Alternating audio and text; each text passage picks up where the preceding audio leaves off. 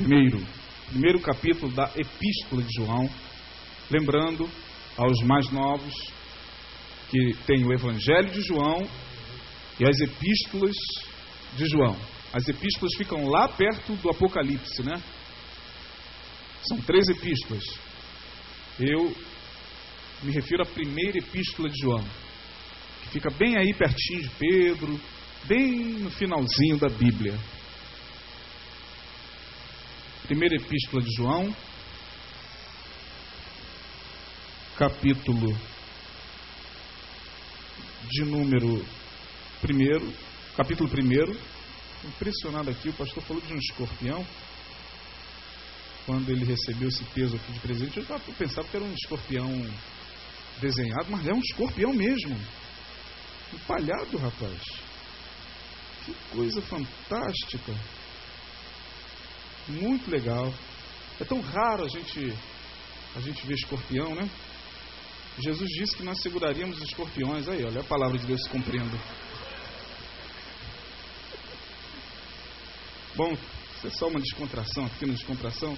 Claro que Jesus não se referia aos escorpiões, é, ao, ao, ao, animal em si, ao, ao... Mas ele falava de, de escorpiões mesmo, né, que estão aí voando pelas nuvens. Primeira epístola de João, eu quero ler com você, quero que você preste muita atenção nesse texto. E o que eu queria compartilhar nesta oportunidade requer muita atenção. Então, por favor, não se disperse. É, evite se levantar muitas vezes para, de um lugar para o outro, para que você não perca aquilo que nós estamos querendo transmitir. A mensagem, o título da mensagem é Deus é luz. E aqueles que não andam na luz não têm comunhão com Ele. Esse é o título da mensagem que está aqui na minha tradução. Não sei se na sua tradução, antes do verso 5, tem um título aí. Tem? Quantas traduções tem esse título que eu falei? Deus é luz. Né? Muitas traduções, né? Deus é luz. Diga, Deus é luz. Diga luz. Muito bem, é sobre isso que a gente vai falar. Diz assim uh, o verso de número 7, preste bem atenção nesse versículo. Mas se andarmos na luz, como Ele na luz está, temos comunhão uns com os outros. E o sangue de Jesus Cristo, seu Filho, nos purifica de todo o pecado. Vou repetir mais. Se andarmos na luz, como Ele na luz está, temos comunhão uns com os outros. E o sangue de Jesus Cristo, seu Filho, nos purifica de todo o pecado. Amém? Amém. Meus irmãos, esse texto, ele é um texto interessante porque a ordem que se apresenta aqui no texto, essa ordem aqui há uma ordem. Né? Primeiro, andar na luz. Segundo, ter comunhão uns com os outros. E por último, o sangue de Jesus Cristo nos purificar de todo pecado. Então, uma sequência aqui. João ele coloca o verso nesta sequência.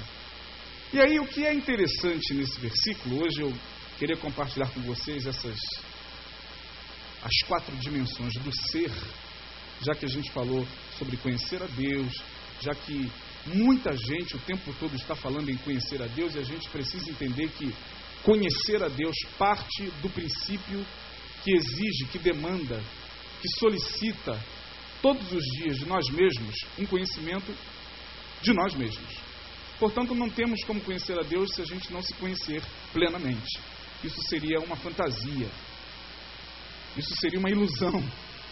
Achar que você pode conhecer a Deus sem se conhecer é negar negar o texto que diz que não temos como afirmar que amamos a Deus a quem não vemos, se não amarmos ao irmão que vemos. O próprio João quem disse isso aqui. Então não temos como entrar em conexão alguma com a divindade, com Deus, se primeiro essa conexão não passar pelo tangível. Não fosse assim, Deus não criaria o mundo físico. Ele não criaria o homem. Ele não criaria nada. Ele simplesmente nos colocaria lá, no nada, e a partir do nada ele exigiria um contato direto com ele, que também para nós seria nada. Mas quando Deus cria, e sobretudo quando Deus cria os homens, cria os homens para que estes possam revelar a sua glória, para que estes possam revelar a sua majestade, para que estes possam revelar a coroa da sua criação. Por isso que o homem é o ápice da criação de Deus. O homem, o ser humano, é considerado o ápice, o, o, o ponto máximo da criação de Deus. Então, quando a gente olha para esse texto, se nós interpretarmos esse texto dentro da lógica das nossas interpretações teológicas institucionais, o texto ele não está completamente equivocado. Se a gente pega esse versículo, se andarmos na luz como ele na luz está, temos comunhão uns com os outros, e o sangue de Jesus Cristo, seu Filho, nos purifica de todo pecado. Esse versículo, na ordem em que João está nos colocando aqui, ele está totalmente contrário à ordem que nós, eu e você, conhecemos, porque essa ordem, contrária ao versículo, é aquela que primeiro nos foi apresentada quando um dia nós iniciamos a nossa caminhada na fé cristã. Só para eu ter certeza, quantas pessoas aqui são crentes em Cristo Jesus? Levante a mão. Evangélicas. A maioria, né? A maioria, 98%. E qual é a lógica que eu e você conhecemos e que nos dá a impressão de que João inverteu o processo? É só você pegar e inverter o versículo, pega de baixo para cima, e de baixo para cima você vai se deparar com a ordem que a igreja evangélica, de um modo geral, e que a igreja cristã é, quando a gente fala de igreja cristã, a gente se refere aos dois ramos do cristianismo, né? O catolicismo e o protestantismo, nós fazemos parte dos, do, do, protesta, do protestantismo. Mas a igreja cristã, de um modo geral, tanto a, tanto a igreja católica como a igreja protestante, incluindo as evangélicas e todas as ramificações, a igreja cristã, ela apresenta ao homem uma ordem completamente contrária, inversa à ordem de João.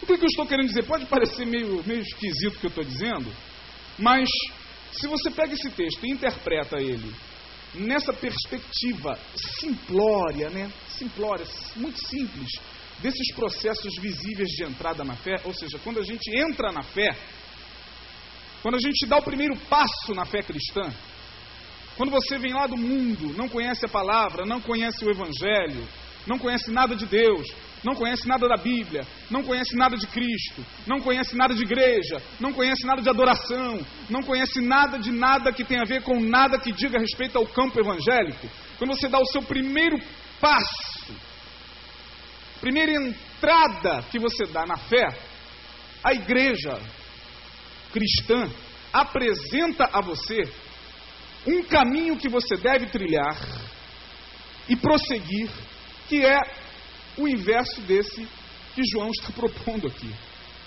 Porque João primeiro começa, se andarmos aonde? Como ele na luz está. Segundo, temos e por último, hã? O sangue de Jesus, mas a igreja cristã inverte. Primeiro, quando você entra na fé, quando você dá o seu primeiro passo, é o sangue de Jesus Cristo que te purifica de todo pecado. Pelo menos é assim que eu aprendi, é assim que eu passei a ensinar durante muito tempo e é assim que, eu, que a gente faz até hoje. Primeiro contato do indivíduo com a fé cristã tem a ver com o sangue de Jesus, que o purifica de todo pecado. Esse é o primeiro passo. Sim ou não? Claro que sim. Fala da aceitação da fé. Daquele dia em que você entrou na igreja, ouviu o pastor pregar, seu coração ardeu, Deus está falando comigo, e aí pastor, quem quer entregar a sua vida a Jesus, venha aqui à frente, né? Eu fui a moda antiga, né? Quando eu entrei na igreja pela primeira vez, é, o meu apelo foi, foi dramático, foi muito dramático, não dá tempo de contar aqui, mas foi muito dramático. Algumas pessoas aqui também tiveram um encontro com Jesus muito dramático, né? Muito parecido com o de Saulo lá no caminho de Damasco. Um pouquinho parecido com isso, né? O meu foi muito dramático.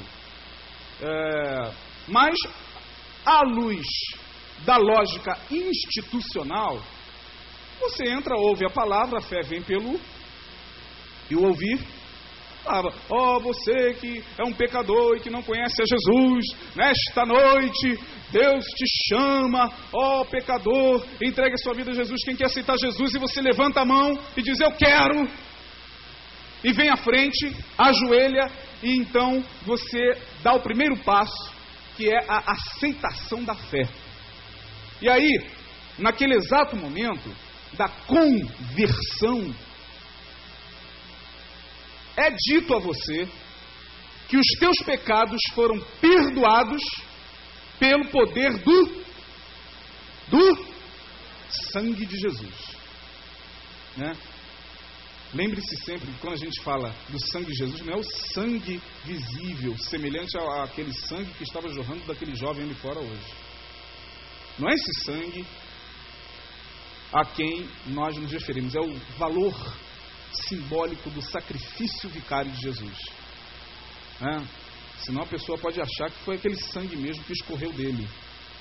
O sangue era o símbolo da redenção. Então, quando fala do sangue, fala desse simbolismo poderoso, cósmico universal, que foi capaz de redimir não só a criatura humana, mas diz Paulo que houve redenção nos céus.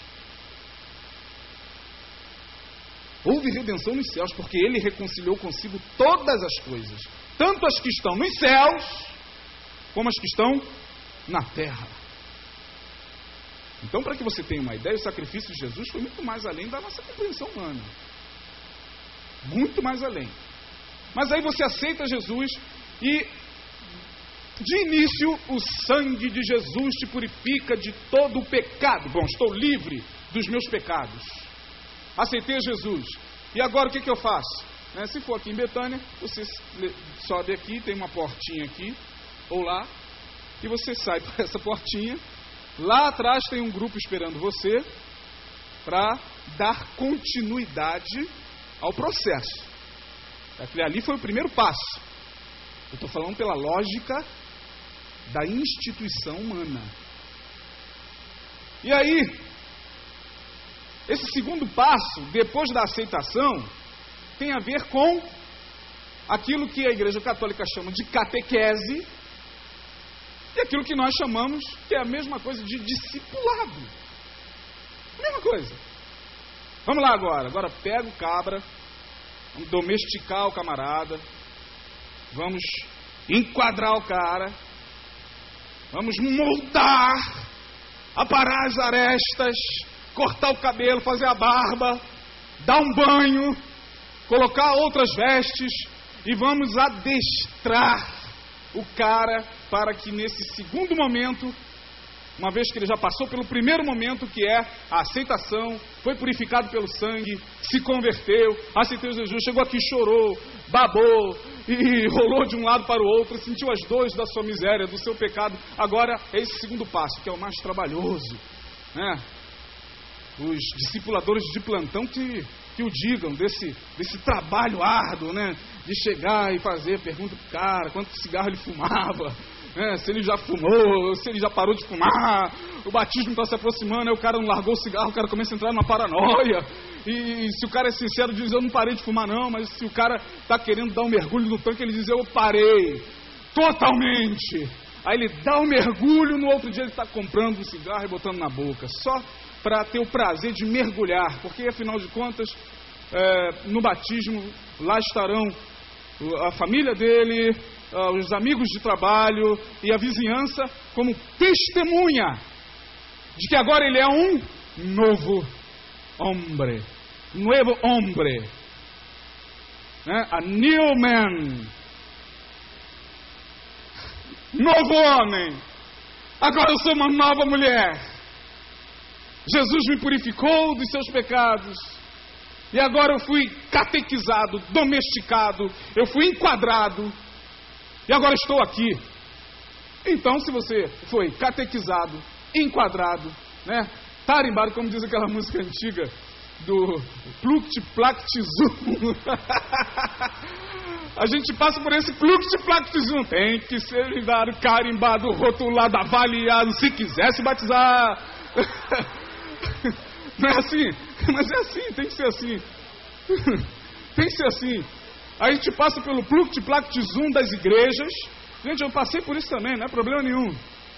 Tem que ser assim. Institucionalmente falando, não pode ser de outra forma.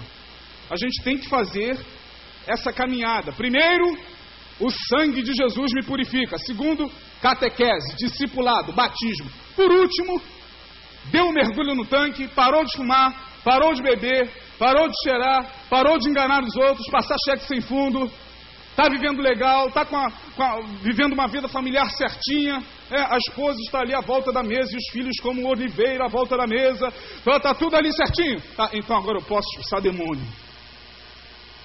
Agora eu posso evangelizar. Agora eu estou santo. Agora o diabo é que se prepare, não é assim? É assim. Todos nós passamos por isso. Agora eu estou com o Espírito Santo no coração. Agora eu estou preparado para a ceia.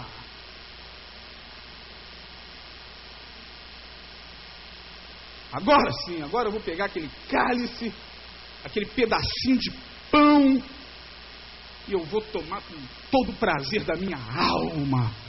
Ah, aqueles tempos de amargura, quando o pão passava, o cálice também. Eu olhava, o diácono passar, é, agora não, agora eu sou batizado. Agora estou apto para ter comunhão. Comunhão.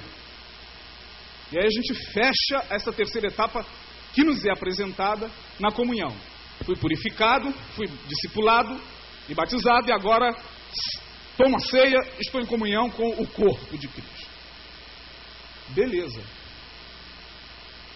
Aí vem João, inverte a ordem, não subverte. Ele não subverte, ele inverte, dando um outro sentido, um pouco mais profundo do que essa ordem à qual todos nós fomos apresentados. Se a ordem à qual todos nós fomos apresentados é essa, primeiro, o sangue de Jesus purifica de todo pecado. Segundo, batismo, catequese, discipulado. Terceiro, agora sim estou em comunhão. João vem e pega e vira a coisa. Ele diz: se andarmos na luz como ele na luz está. Aí sim, primeiro, temos comunhão uns com os outros. Perceba que ele está fazendo o caminho de volta. Está percebendo? Sim ou não, gente? Estou me fazendo entender? Alguém está entendendo o que eu estou dizendo? Amém, irmão? Estou preocupado, porque às vezes a gente fala daí. Ah, mas aí vem, vem João e nos coloca diante de uma outra perspectiva. Ele inverte, ele diz que se nós estivermos na luz, como ele na luz está, primeiro, nós teremos comunhão uns com os outros. Segundo, temos comunhão uns com os outros. Vamos lá? Temos comunhão com os outros, e o sangue de Jesus Cristo nos purifica de todo pecado. A gente não, a gente só vai parar na luz depois do batismo. Pelo menos inconscientemente na cabeça da maioria de nós foi assim e continua sendo assim. A gente só desemboca na luz depois do batismo. Quando a gente sai daquele tanque, Aí algumas pessoas falam assim: Nossa, eu estou me sentindo uma pena. Estou leve. Eu estou flutuando. Ah, ah, puxa vida. Agora, agora estou na luz. Ah, agora estou na luz. O último processo, onde nós vamos desembocar na luz. Com João, não. Primeiro processo é andar na luz. Como é que é isso, gente? Mas se andarmos na luz como Ele na luz está, temos comunhão uns com os outros. E por último, o sangue de Jesus Cristo, seu Filho, nos purifica de todo pecado. Pronto, ele, ele inverteu o caminho, mas não subverteu a lógica da caminhada espiritual. Isso aqui tem muita lógica. Pode não ter lógica diante daquilo que a religião apresenta. Mas tem lógica dentro de uma viagem que ele está propondo, não de fora para dentro. Que a viagem que nós fazemos é de fora para dentro. Eu estava lá e agora estou cá. Eu estava perdido, eu estava indo para o inferno, eu estava babá, babá, e agora aqui estou na luz. Então a viagem que todos nós evangélicos fazemos o dia, o, o, o tempo inteiro, e milhares e milhares de pessoas fazem o tempo inteiro, é de fora para dentro. João ele não subverte, ele só propõe uma outra viagem, de dentro para fora. Essa é a mais difícil. Essa, muito poucos estão dispostos a fazer. E aí, a gente vai entendendo que a ordem do texto está corretíssima. Corretíssima. Quando o texto é interpretado à luz das dimensões da alma, à luz das dimensões do ser, à luz da instituição. Isso aqui que João está falando tem lógica nenhuma, porque está invertido. Mas à luz das questões relacionadas à existência, ao ser, isso aqui que ele está falando é muito profundo. É muito profundo. Por uma razão muito simples. Por que, que João está dizendo que se nós andarmos na luz como ele na luz está, teremos comunhão uns com os outros e o sangue de Jesus Cristo nos purificará de todo pecado? Porque nós simplesmente temos quatro vidas. Diga, quatro vidas. Diga, quatro. A primeira delas é a vida pública. Diga, vida pública. Vida pública. A primeira vida que nós temos. Vida pública. Que vida pública é essa? A vida pública. Todos nós, eu e você, cidadãos brasileiros, temos uma vida pública. Nós vivemos praticamente o tempo inteiro nessa primeira vida que é a vida pública. É a vida que nós vivemos para os outros. É a vida onde todas as demandas não tem absolutamente nada a ver com as demandas da nossa alma para com nós mesmos, tem a ver com aquilo que os outros exigem. A vida pública, a vida pública é aquela vida que eu e você temos. Né? Por exemplo, isso aqui é vida pública. Né? Isso aqui é vida pública. Afinal de contas, eu duvido que você, há três, quatro horas atrás, né, muitos de vocês, estavam com esse cabelo, com essa roupa. Não estava. Alguns de vocês estavam em casa. Alguns de vocês estavam desnudos. Mas aí, está na hora de ir à igreja. Opa, vamos colocar uma calça, um, um sapato, uma camisa. Deixa eu ver se ficou legal. Vamos ver o, o cabelo. Vamos ver se eu estou bonitinho. Vamos ver se eu estou jeitosinho. E a gente sai. E a gente sai para a nossa primeira vida, que é a vida pública, a vida de consumismo, puro consumismo. Onde o tempo inteiro a gente vai ser consumido pelos outros. Mas o que vai ser consumido na verdade, não somos nós.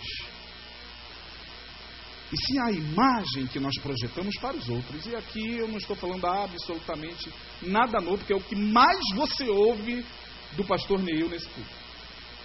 É a vida do holograma. Né? O holograma é aquela. Quem entende bem de holograma são os que trabalham na informática, né? Holograma é aquela figura que vai se formando ali, né? E aí você olha para aquilo, caramba, que coisa linda. E não pega nada. Ah, mas como é que pode estar aqui esse púlpito? Não, esse púlpito tem um holograma. Vamos abraçar o púlpito. Ué, isso é holograma. Holograma é isso. Holograma é aquilo que se cria virtualmente, é o virtual. Essa é a vida pública, a vida virtual. E aqui na vida pública, irmão, é o lugar onde nós estamos mais distantes da luz. Não se iluda. Não se iluda. Na vida pública, é a vida do espetáculo. É a vida do palco das emoções da vida. A vida pública é a vida encenada. Cada um de nós desempenha um papel na sociedade. Você é o que, Priscila, na vida pública? É. O que você faz lá fora? Qual a sua função social? Coordenadora de projetos. Então a Priscila é uma coordenadora de projetos e ela será consumida por aqueles que estão à sua volta como coordenadora de projetos. Eu sou pastor, serei consumido como pastor. O outro é design, o outro é modelo, o outro é jogador de futebol. E cada um de nós desempenha papéis nesse grande palco. Né? Subo nesse palco. Lembra dessa música de Gilberto Gil? Minha alma cheira talco, como bumbum de bebê. É, ele está falando isso, ele está falando: olha, chegou o momento de encenar. Vamos sair de casa? Fechou a porta? Estou pisando no palco da vida. Cada um de nós vai desempenhar um papel. Não tem jeito, gente. Tem jeito? Não tem jeito. Quem é motorista vai desempenhar um papel de motorista. Quem é dono de casa vai desempenhar um papel de dono de casa. Quem é feirante vai desempenhar um papel de feirante. Quem é é, é, enfim, cada um de nós tem uma vida pública e nesse relacionamento público é um relacionamento de puro consumismo. Puro consumismo. É o patrão que é consumido pelo empregado e o empregado que é consumido pelo patrão. A relação ali é virtual. Há muito, muito, muito pouca verdade naquilo ali que a gente vê na vida pública, muito pouca verdade muito pouca verdade, a gente está muito distante da luz, porque na vida pública o que vale e o que a sociedade exige de nós é representações. Representa quanto melhor ator você for lá fora, melhor você vai conseguir o espaço que você tanto deseja. Aquilo é um palco, a vida é um palco. Palco, um grande palco. E quando as cortinas se abrem, está na hora de representar o meu papel. Então a primeira vida é a vida pública, holograma. Essa vida pública na qual nós enganamos e somos enganados o tempo todo. Ou não? Ou você não vai concordar comigo de que é exatamente aqui na vida pública que a gente mais se equivoca. A gente olha para aquele homem né, andando a passos largos, numa dessas avenidas poderosas das grandes cidades, Avenida do Paulista, então a Rio Branco, né? De terno, pasta, celular, outro celular aqui. Olha esse caramba, ali vai um alto executivo. Ali vai um doutor, não é assim? Né? Nos papéis da vida, não é assim? Aí o doutor passa, está lá o gari. Ô, oh, bom dia, doutor! Não é assim? Ó, subalterno cumprimentando o doutor. E não importa se o doutor está a ponto de dar um tiro no ouvido daqui a três dias. Não importa se o gari está comendo feliz da vida e dormindo, que é uma maravilha. Não importa. Importa que na vida pública vale o que vale é o que você vê. O que vale é o que você vê. E aqui, nós estamos muito distantes da luz porque nós estamos distantes de nós mesmos. E não adianta ficar falando de luz aqui, porque muito pouca gente, muito pouca gente, se é que existe, mas muito pouca gente está disposta a viver na luz na vida pública. Muito pouca gente, você vai se encontrar com muito poucas pessoas que na vida pública é o que é. Muito difícil. Na vida pública, ou você é bom ou você é mal. Ou você é um assassino ou você é um filantropo. Ou você. A gente está sempre tentando, de alguma forma, criar papéis novos, de acordo com a demanda do mercado. O que, que o mercado está exigindo? Então, vou tentar criar esses papéis. A segunda vida que nós temos, eu falei que nós temos quantas?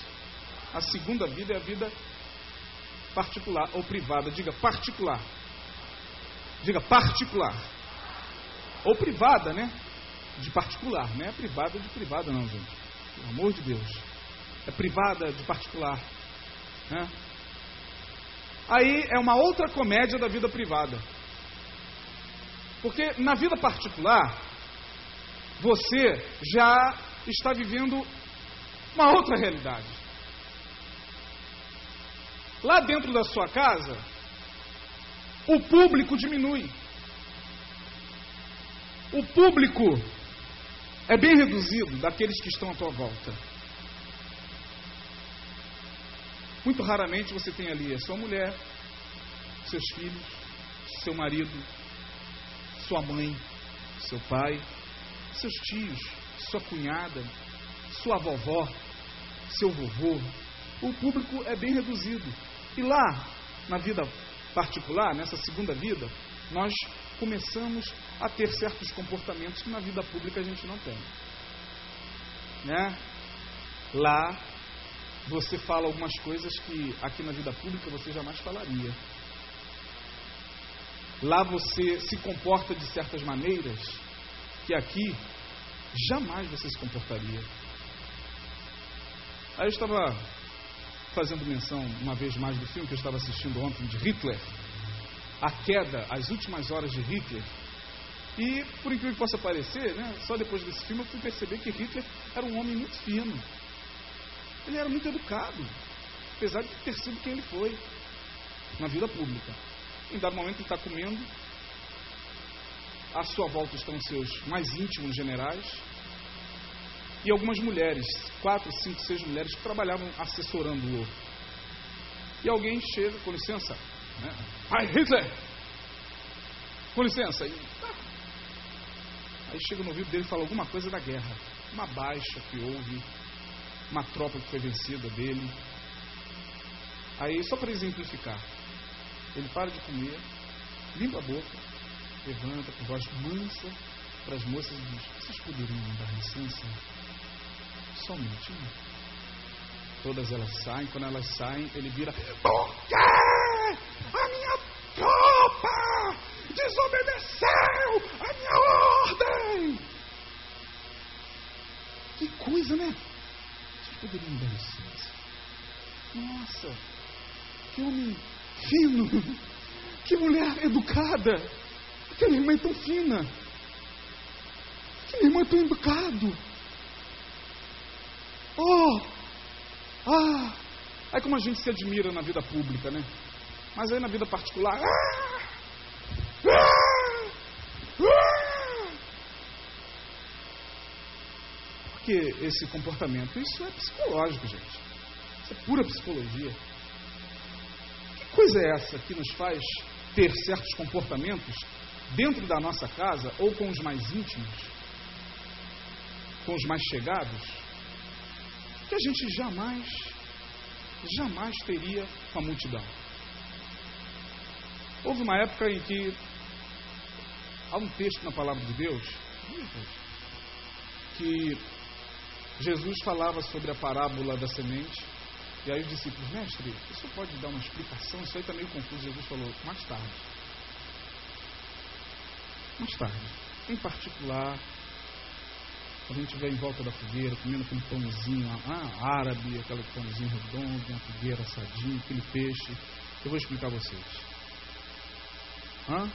Mas expliquem vocês mesmos, por que, que vocês Por que, que nós nos transformamos tanto diante das pessoas que são mais íntimas da gente? Por que, que a gente se espanta muitas vezes quando a gente ouve o seguinte: olha, pastor, hum, vai conviver. A gente se espanta com essas coisas, irmãos. A gente tem uma terceira vida. A primeira vida qual é? A segunda. E a terceira é a vida consciente, diga consciente. Que é a tua vida mental. Né? É você com os teus pensamentos. Ali na, na vida consciente, você já está numa área, que é a área dos pensamentos, onde você já deu um passo a mais para a luz. Eu quero só dizer uma coisa aqui para vocês, não saiam daqui sem aprender, pelo menos isso, se vocês não estiverem pegando nada do que eu estou dizendo. Todas as vezes que a Bíblia se refere à luz, não é aquela luz, né? Que a Igreja Católica inventou na Idade Média, que envolve os santos. Aquela luz que envolve São Francisco, Maria. E que muitos cristãos também acham que tem essa luz. Quando andam na rua é a luz. Eu tenho uma luz. Nossa, luz é verdade. Todas as vezes que quando a gente se depara com a palavra luz na Bíblia, a palavra se refere à verdade. A luz é a verdade. Por isso vocês podem trocar sem medo de errar esse versículo, mas se andarmos na verdade como na verdade ele está. Luz é verdade. Jesus falou em João capítulo 3: Aqueles que estão nas trevas não vêm para a luz, a fim de que suas obras não sejam manifestas. Aqueles que estão vivendo nas trevas, ou seja, na mentira, não vêm para a luz, ou para a verdade. Porque se eles vierem para a verdade, a verdade revelará a mentira na qual eles estão. E aí, na terceira vida, que é a vida dos pensamentos, aqui a coisa já fica mais estreita. Aqui, só Deus sabe o que passa. Graças a Deus, quando o homem caiu no Éden, ele perdeu a capacidade que eu acredito piamente que ele tinha de se comunicar telepaticamente. Graças a Deus, perdeu isso. Ou pelo menos foi reduzido a 0,05%. Porque imagina se a gente, corrompido que é, ambíguo, tortuoso, pecaminoso, traíra, falso muitas vezes, mentirosos. Imagina se a gente tivesse o poder de se comunicar ou de ler o pensamento do irmão agora. Caraca, mano. Já pensou, estou pregando aqui, eu olho para aquela irmã lá, caramba, irmã, olha o que ela está pensando, meu Deus, esse pastor já está falando demais, está me dando sono, estou querendo ir embora. Aí eu olho para o outro, lá o outro, puxa vida, o jogo do Flamengo vai começar, o pastor ainda vai dar nove e meia. Imagina. E você não faz ideia do que eu ia pensar também de vocês. É daqui para lá, a recíproca é verdadeira. Mas graças a Deus que casamentos existem, amizades existem, relacionamentos subsistem, porque nós não temos a capacidade de ler o pensamento. Senão não teria relacionamento que durasse um dia. Não ter, se a gente tivesse poder de ler o pensamento das pessoas, não teria um relacionamento sequer que durasse uma hora. Imagina? Imagina a mulher lendo o pensamento do marido na rua.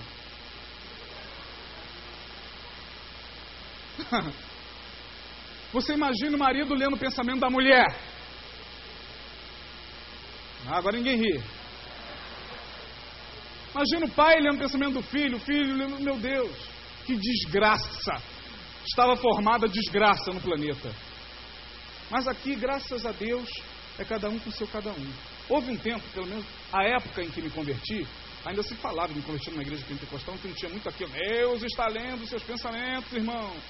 Cuidado. Eu falei, cara, até pensar era difícil, lembra disso? Eu falei, meu Deus do céu. Né? Aí passava aquele pensamento absurdo, monstruoso, sexualmente degenerado. Você, Jesus, teu sangue tem poder. Até hoje tem irmão assim, desesperado. O sangue de Jesus tem poder. É assim. Natural. Sabe por quê? Esse. Ui, ui, ui. Sabe por causa disso? Sabe por que isso? Que aqui, conquanto a gente pense muita besteira, aqui são milhares de pensamentos produzidos por segundo. São milhares de conexões feitas por segundo na nossa mente. Então, os pensamentos, né? Pensamento é uma coisa engraçada. Já viu quando você vai dormir? Aí, quando você deita a cabeça no travesseiro, fecha os olhos para pegar no sono, o pensamento vem assim, né? Não é assim? Ele... Daqui a pouco está sonhando. É. O pensamento é uma coisa engraçada. Mas aqui nós temos ainda moral, ética, religião, princípios e valores. Que desde pequenininho nós temos alguém aqui dentro censurando o tempo todo o que a gente está pensando. Aí a gente chama de Espírito Santo. Quem não tem Jesus chama de superego, os psicanalistas chamam de superego. Os outros chamam de, sei lá, tem vários nomes para esse, esse policial que fica aqui. Cuidado, cuidado com o que você está pensando, irmão. Irmão, o que, que, é isso, irmão? Que pensamento impuro é esse, irmão? Aqui nós temos uma coisa chamada moral, que nos impede de pensar besteira. Caramba, se eu pudesse eu um tiro na cabeça desse meu patrão. Aí você diz, sim, Jesus tem poder. Não, que isso, Jesus está amarrado. Seta do diabo, está amarrado. Jesus, o capacete da salvação. Tira o capacete da salvação. E, e pega, esqueci o capacete, a seta e tal. É, é. Aí, esse comportamento nessa terceira vida, que é a vida consciente, nós, na vida consciente, estamos muito próximos da luz, porque nós estamos muito próximos daquilo que de fato nós somos. É aqui na vida consciente que você é o que é. Mas ainda não por inteiro, porque aqui tem moral, tem religião, tem princípios, tem o sensor, tem o policial ali. Cuidado com o que você está pensando, irmão. Aí a gente vai para a quarta vida, que é a vida inconsciente. Diga in. Inconsciente. O que é o inconsciente? O inconsciente é aquela área da mente que muito dificilmente a gente conhece. Sabe aquele lugarzinho dentro de nós? Lá, os porões, os porões, os porões da nossa mente, que a gente nem mesmo sabe exatamente o que, que tem lá. Sabe aquele, aquela área da nossa mente que nos amedronta quando nós estamos sós? Sabe aquela área da, da nossa mente que a impressão que temos quando nós vamos caminhando em direção a ela é que dela vai sair coisas as quais nós não vamos suportar, bichos e monstros que estão lá. Paulo chegou lá pela misericórdia. Quando ele chegou lá, a única coisa que ele pôde falar foi o quê? Quem lembra? Ai de mim! Miserável homem que sou! Eu me deparei com o meu inconsciente. No meu inconsciente tem bichos primitivos. No meu inconsciente há podridão. Eu não sabia. Quando a gente chega nessa quarta área, ou na quarta vida, que é o inconsciente, aí sim nós estamos diante da verdade. Porque lá o que é é. Lá no inconsciente o que é é. Lá não existe nu artístico. Lá o que existe, desculpe o termo pejorativo, só para vocês entenderem que existe é tesão. Eu vi uma mulher nua e eu fiquei tarado por ela. O inconsciente diz isso. Aí o consciente diz: não, aquilo é um nu artístico. Lá não existe o meu santo não cruzou com o teu. Lá eu não vou com a tua cara. Não gosto desse irmão. Eu não sei porque eu não vou com a cara dessa irmã. Eu odeio meu marido. Eu odeio a minha mulher. Se eu pudesse, eu matava. O inconsciente revela a verdade. Lá o que é, é. Lá o que é não tem desculpa. Lá nós estamos na luz. Nu. Nu. Diante daquele que sonda todas as coisas. Lá você está diante daquele que tem olhos como chama de fogo. E que nunca vai se impressionar com a tua vida pública. Não adianta chegar aqui, aleluia, aleluia. Palco enorme vocês são a plateia, então não adianta eu querer aleluia, oh glória, aleluia, glória a Deus, o Deus está aqui, aleluia, não adianta. Vamos ver esse cara na vida particular. O que, que esse cara pensa? Vamos ver o que está no coração mais profundo do seu ser. E aí, meu irmão, quando a gente passa por essas quatro vidas, e chega lá, tudo que a gente tem a dizer é: ai de mim. Isaías falou isso. No ano em que morreu o rei Uzias, eu vi o Senhor assentado num alto e sublime trono. Eu vi o Senhor. Eu vi o Senhor. E aí? E aí, Isaías? Beleza. O que aconteceu quando você viu o Senhor? Ai de mim.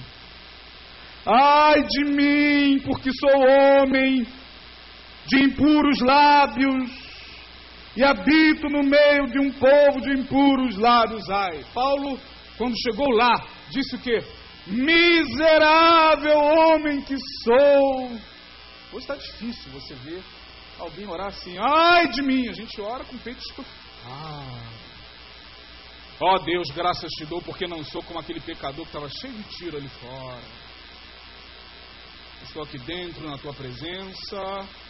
Lembra dessa história? Oh Deus, eu não sou como esse pecador publicano, dou dízimo, frequenta as reuniões, e o outro, samaritano, batia no peito e não dizia nada, só dizia, ah, de mim! Esse chegou lá. O fariseu não. O fariseu, no máximo, ele chegou no máximo, foi na segunda vida, na vida privada, olha lá.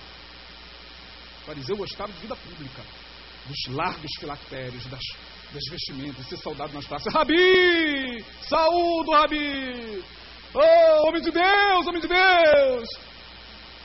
Oh, pastor, homem de Deus! É isso, é isso que os que vivem na vida pública gostam. Agora, quando Deus vai cutucando você, vai empurrando você para a vida particular, para que lá você veja se você é aquilo mesmo na vida pública assim, Jesus tem poder, a minha boca é santa. Aí lá na vida particular chega o marido, vai tomar naquele lugar. Aí o marido é. Parabéns, crente. Aí a cara de pau é, é tão grande da nossa parte que a gente, eu sou assim mesmo. Deus conhece o meu coração, ah, irmão. Aí que mora o perigo. É aí que mora o perigo. E aí eu termino, já com horas avançadas, dizendo que quando a gente chega na vida do inconsciente, se pela misericórdia de Deus a gente vai lá, né? A gente chega lá, Deus faz a gente chegar lá, quem sabe como? A única maneira de Deus muitas vezes, muitas vezes, nem sempre, muitas vezes nos colocar diante da verdade. Quem poderia me responder de forma inteligente? Fala, Cíntia. Muito bem. Sonhando. Os sonhos muitas vezes são autorreveladores. E a gente foge o tempo todo dos nossos sonhos. Já reparou? É aquela mulher reprimida sexualmente que sonha. Ela sonha que tinha uma bruxa voando atrás dela com uma vassoura longa. Ela corria. E quanto mais ela corria, mais a vassoura se aproximava. Ela acorda assim, Jesus tem poder, pastor. O demônio estava me perseguindo. Vamos lá. Nada. O objeto fálico, o objeto sexual se transformou em vassoura no sonho. Eu só não quero admitir. Porque a gente não admite nada. A gente é um bando de hipócrita que não admite nada. Não admite nada. Tudo é o demônio. É o demônio do sexo. É o, o Exu é, da tara. É a pomba gira. Essa é a nossa desculpa o tempo todo. Bem-aventurados são aqueles que entendem que o João está dizendo: olha, se andarmos na luz, deixa Deus te levar lá para ver se você é isso que você acha que é. Você só terá duas experiências. Se você for o que você é na vida pública, na vida particular, na tua vida consciente e lá, na vida inconsciente, se você reverbera, se você é o resultado de tudo isso que você lá, que, que você diz que é lá na vida pública, glória a Deus.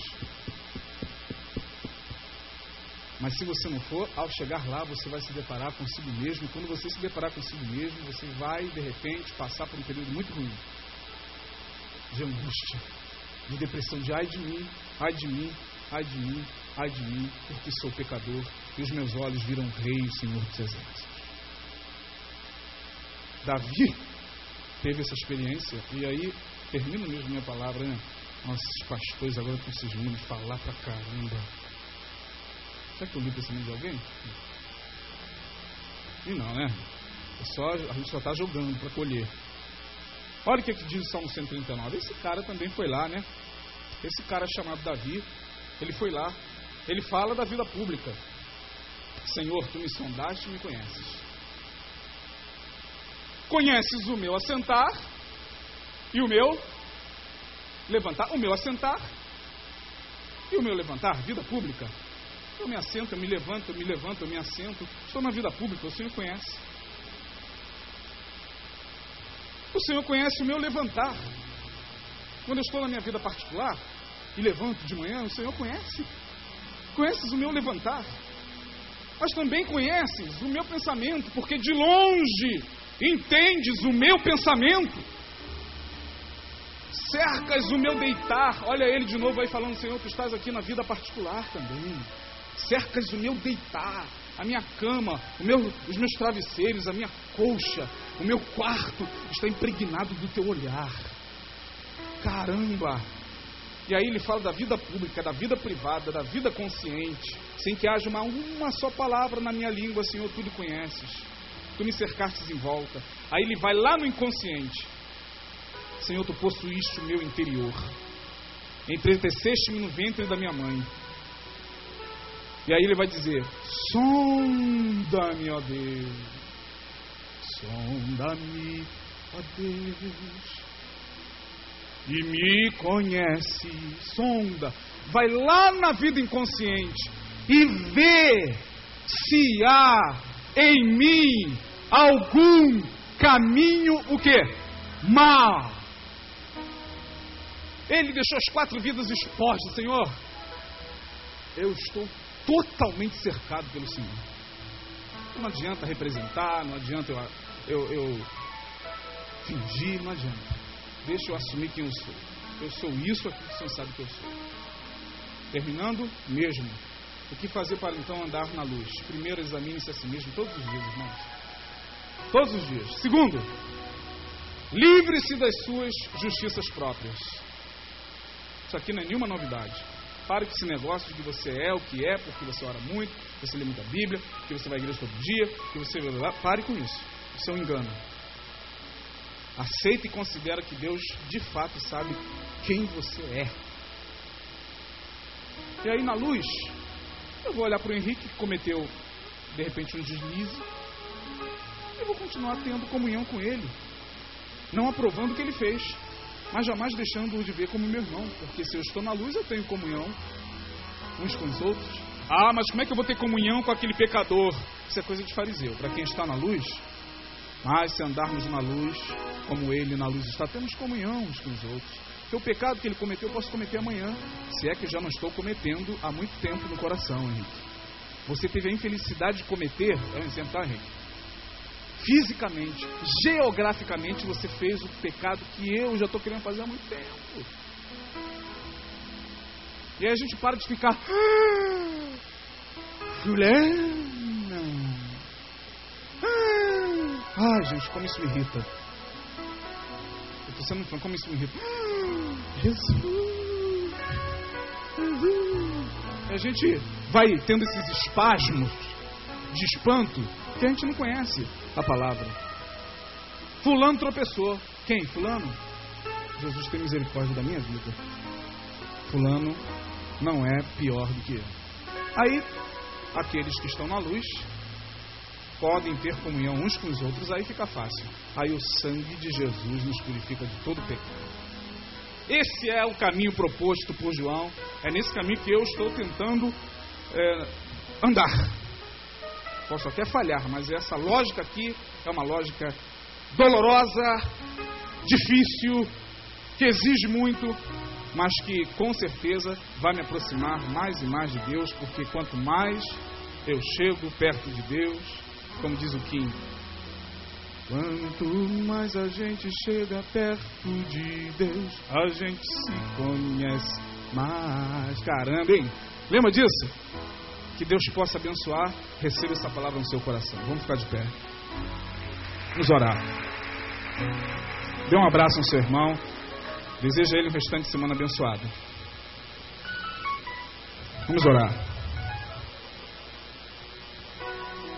Senhor, leva-nos debaixo da tua graça. Tem misericórdia de nós. Ajuda-nos a viver a tua palavra. Ajuda-nos a viver o teu evangelho. Ajuda-nos a viver as verdades da tua revelação. E tem misericórdia das nossas presunções, das nossas falsidades, das nossas falsas justiças, das nossas falsas santidades. Tem misericórdia da nossa maquiagem social. Ó Deus, a tua luz faz com que todas as maquiagens sejam derretidas diante de ti. Queremos andar pela tua luz e na tua luz. Muito obrigado por essa palavra e que ela possa encontrar é, agasalho no coração do teu povo. Em nome de Jesus. Amém. Deus abençoe.